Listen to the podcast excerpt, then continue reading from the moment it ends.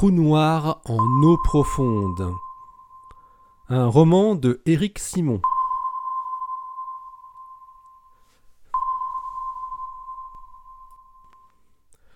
Chapitre 1 7 avril 2017 Mais oui, c'est possible. Ça ne peut que marcher. Regarde comment on est tous sur le pied de guerre. Depuis hier, les gars sont au taquet à Hawaï, en Espagne, au pôle Sud et au Chili. Bah, dis tout de suite que les gars ne sont pas au top en Arizona et au Mexique, rétorqua James. Bien sûr qu'on est prêt aussi au LMT et au SMT, c'est une évidence, non? Souriait Paul, le directeur du consortium de l'Event Horizon Telescope. Tu as vu les dernières prévisions météo, elles sont très favorables. Ça va le faire, je te dis, ça va le faire. La campagne d'observation inédite de l'Event Horizon Telescope avait commencé depuis deux jours maintenant, depuis le 5 avril, sur les huit sites exactement en même temps. Le HT, l'Event Horizon Telescope, était un radiotélescope très particulier. C'était un télescope virtuel, composé d'une multitude d'antennes réparties dans huit observatoires différents situés sur plusieurs continents. Une première mondiale.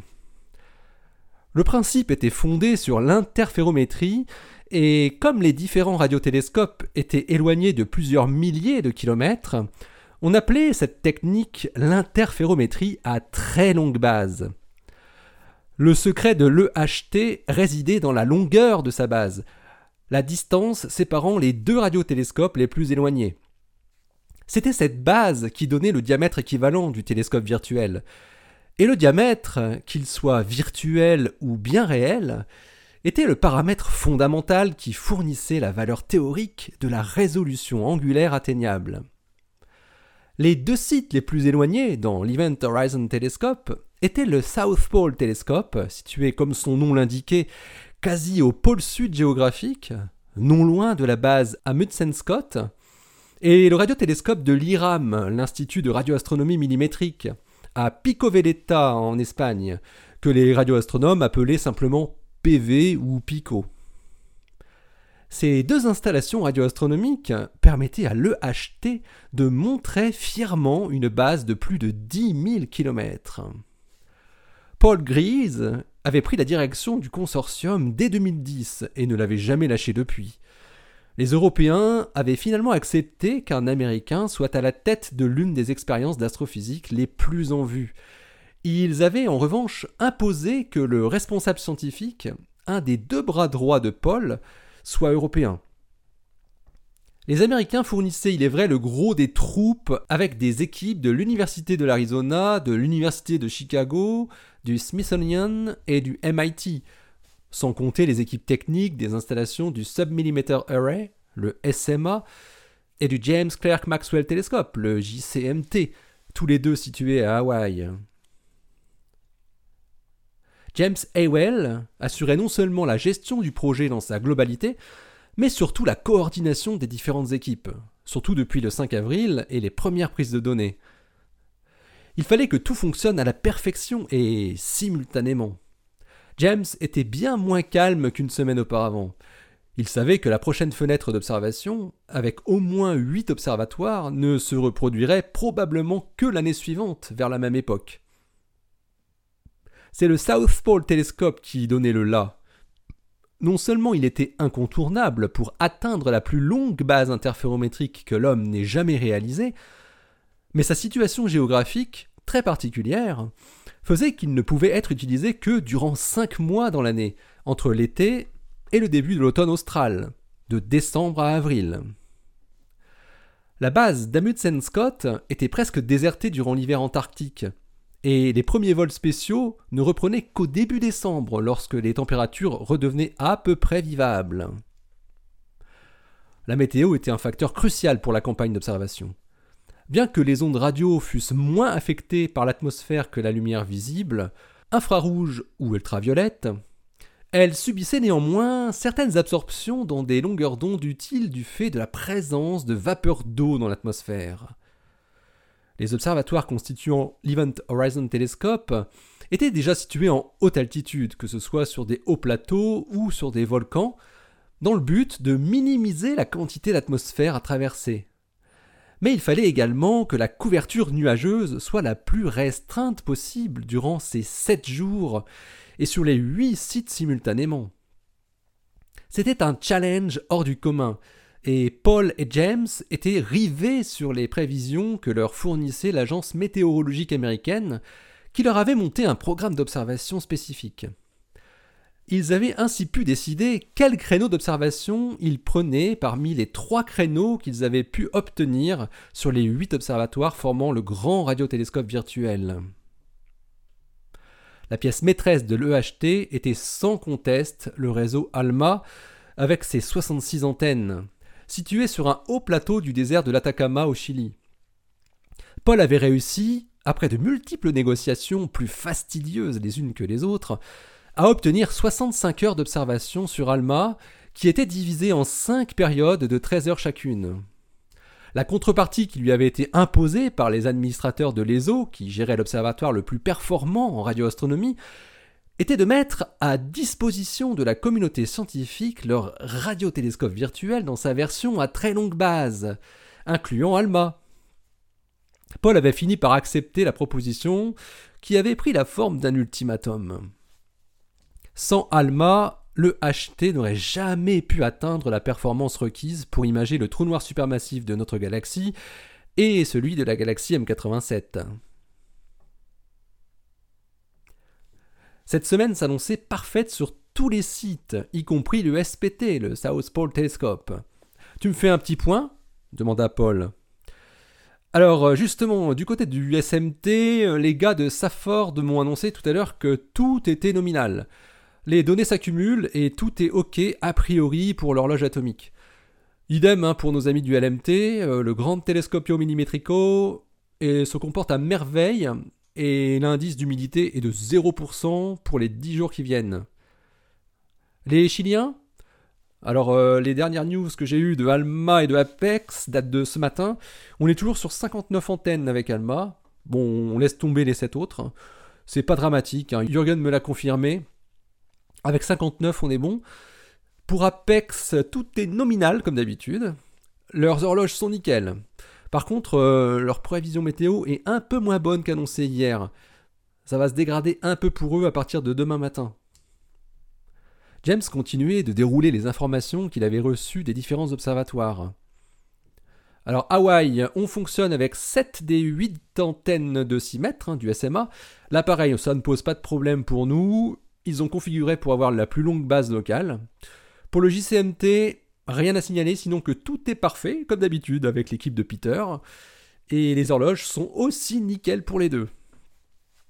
Paul Grise prenait des notes dans un cahier sur lequel il avait tracé 8 colonnes. Alors, au PV, les équipes de l'IRAM ont dû arrêter les acquisitions pendant environ 2 heures cette nuit, malheureusement. Mais ils ont relancé les enregistrements et tout marche parfaitement maintenant. L'horloge n'a pas été touchée pendant l'interruption. Côté météo, pas de souci pour eux. Alors je t'ai gardé les mauvaises nouvelles pour la fin. Hein. Gary n'a pas encore pu joindre Léa au SPT. La liaison est interrompue pour une raison qu'on ignore. Ça nous avait déjà fait ça il y a deux semaines, exactement la même chose. C'était revenu après 36 heures. Bref, euh, on n'a pas de nouvelles plus fraîches que celles d'hier. Et je ne peux pas t'en dire plus, hélas.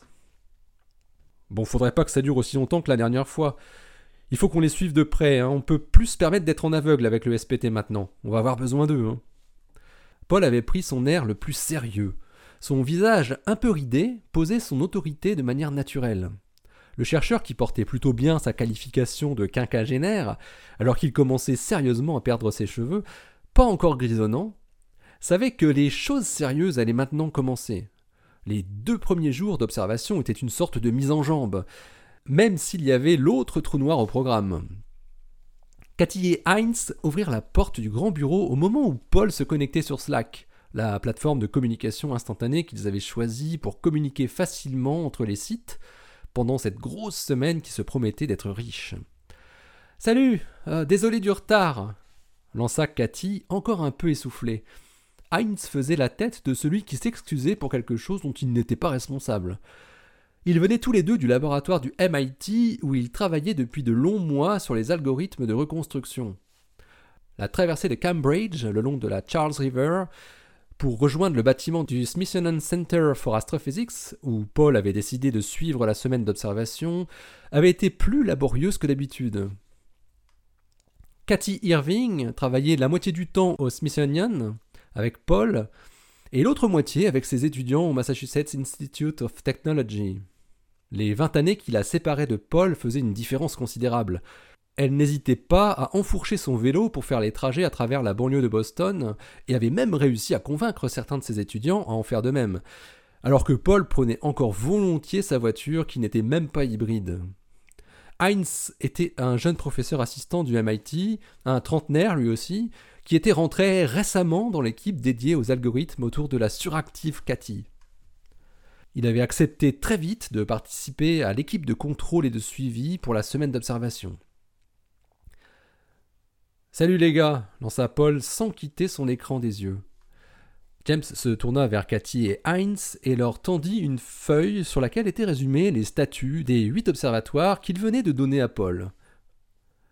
L'équipe de suivi était maintenant au complet pour piloter cette deuxième période de prise de données de l'EHT dans sa version complète. Après avoir parcouru la liste, Cathy lança Bon, je prends toujours le SPT et le LMT comme prévu Pourquoi tu pensais que je t'aurais refilé les miens sourit James? Non, enfin, on sait jamais, hein. peut-être que tu aurais voulu changer, des fois que. Non, on va rester sur ce qu'on avait décidé, hein. Euh, on va pas changer maintenant à quelques minutes de la nouvelle acquisition. Ok, pas de problème, répondit Cathy avec une moue à moitié ironique. Elle ne pouvait pas tenir tête très longtemps à James, qui en imposait à la fois par sa stature et par son charisme. James était une armoire à glace de presque 2 mètres et plus de 100 kg. Il était plus âgé qu'elle, mais moins que Paul. 45 ans aux dernières nouvelles. Un chercheur très polyvalent qui pouvait toucher à tout, depuis l'électronique la plus complexe jusqu'aux aspects théoriques des trous noirs. Une denrée rare. Les quatre chercheurs s'étaient attribués chacun deux observatoires à suivre au plus près. Ils avaient tiré au hasard en jouant à la courte paille, un jeu ancestral.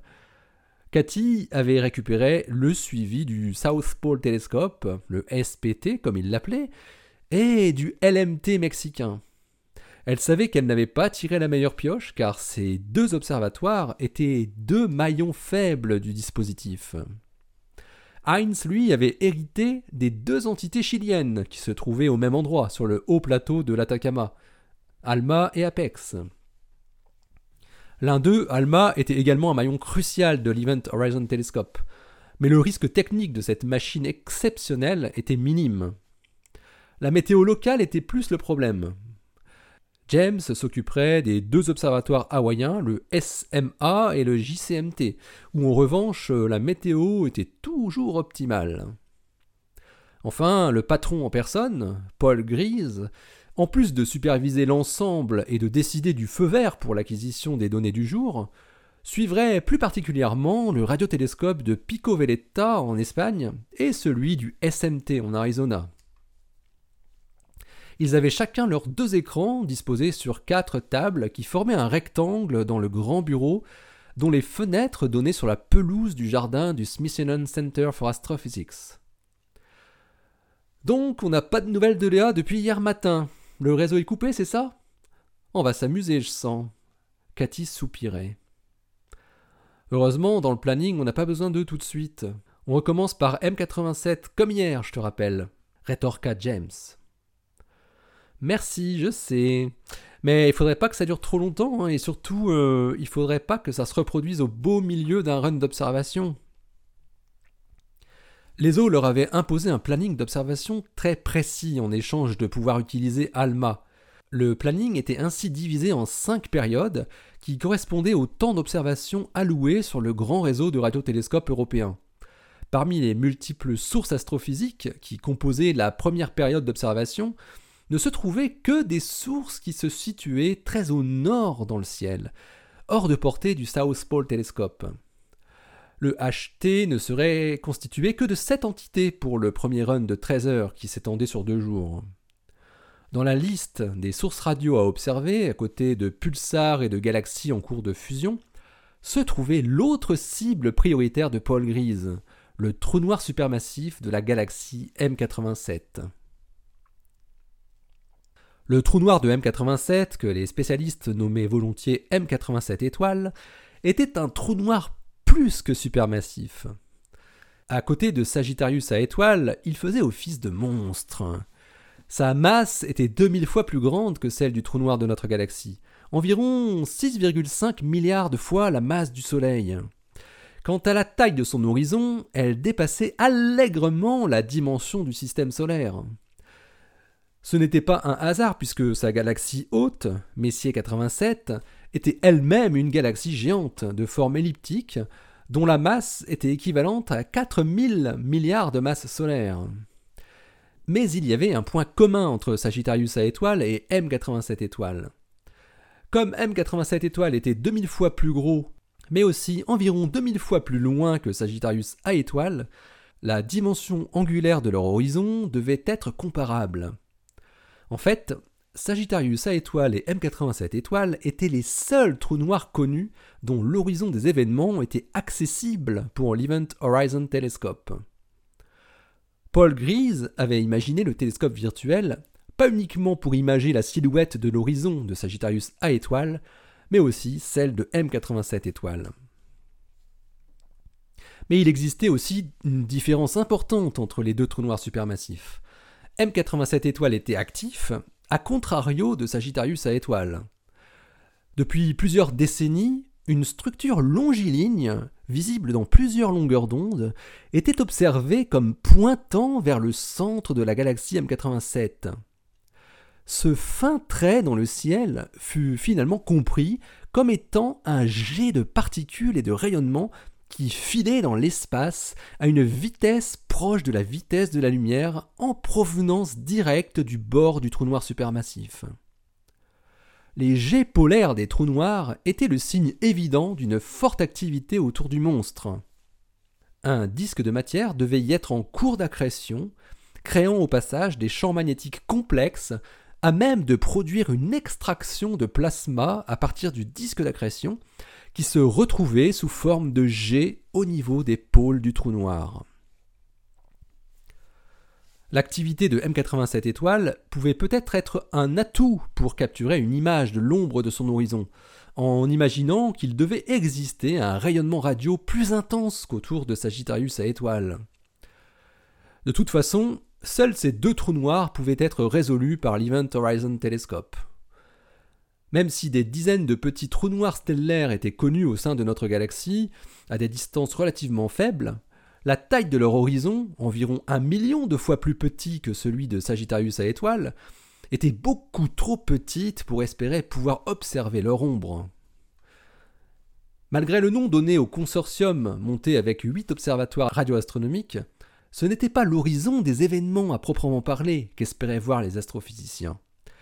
Ce qu'ils souhaitaient pouvoir observer, c'était l'ombre ou la silhouette de l'horizon des événements. L'horizon des événements était cette frontière mathématique autour du trou noir, au-delà de laquelle plus rien, ni matière ni lumière, ne pouvait s'échapper. Mais du fait de la rotation du trou noir, des effets relativistes subtils apparaissaient et faisaient que des photons qui passaient un peu trop près de l'horizon mais sans l'atteindre était inéluctablement dévié, puis finissait par plonger tout de même dans le trou. Les calculs effectués à partir des équations d'Einstein fournissaient la distance limite pour que des photons puissent sortir de ce maelstrom infernal et être vus par un observateur lointain. Elle était égale à 2,6 fois le rayon de l'horizon du trou noir. Le bord de l'ombre de l'horizon, qu'espéraient voir Paul Grise et ses collaborateurs pour la première fois dans l'histoire de l'humanité, correspondait au dernier photon parvenant à s'échapper malgré une approche inconsidérée du trou noir, à un peu plus de deux fois et demi son horizon des événements.